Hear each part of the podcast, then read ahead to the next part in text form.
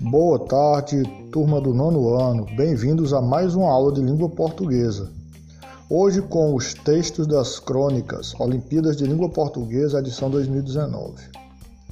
Leia o texto Vendedor de Bugigangas, páginas 132 a 133, no livro Olimpíada de Língua Portuguesa. Logo em seguida, faça um resumo do mesmo. Atenção para dicas importantes na construção desse resumo. Primeiro, leia e releia o texto. Segundo, busque os pontos fundamentais do texto. Terceiro, organize as ideias principais. Quarto, escreva o texto com suas palavras. Pensamento do dia. Um dia brilhante depende mais de suas atitudes do que do próprio sol. Autor desconhecido. Bons estudos.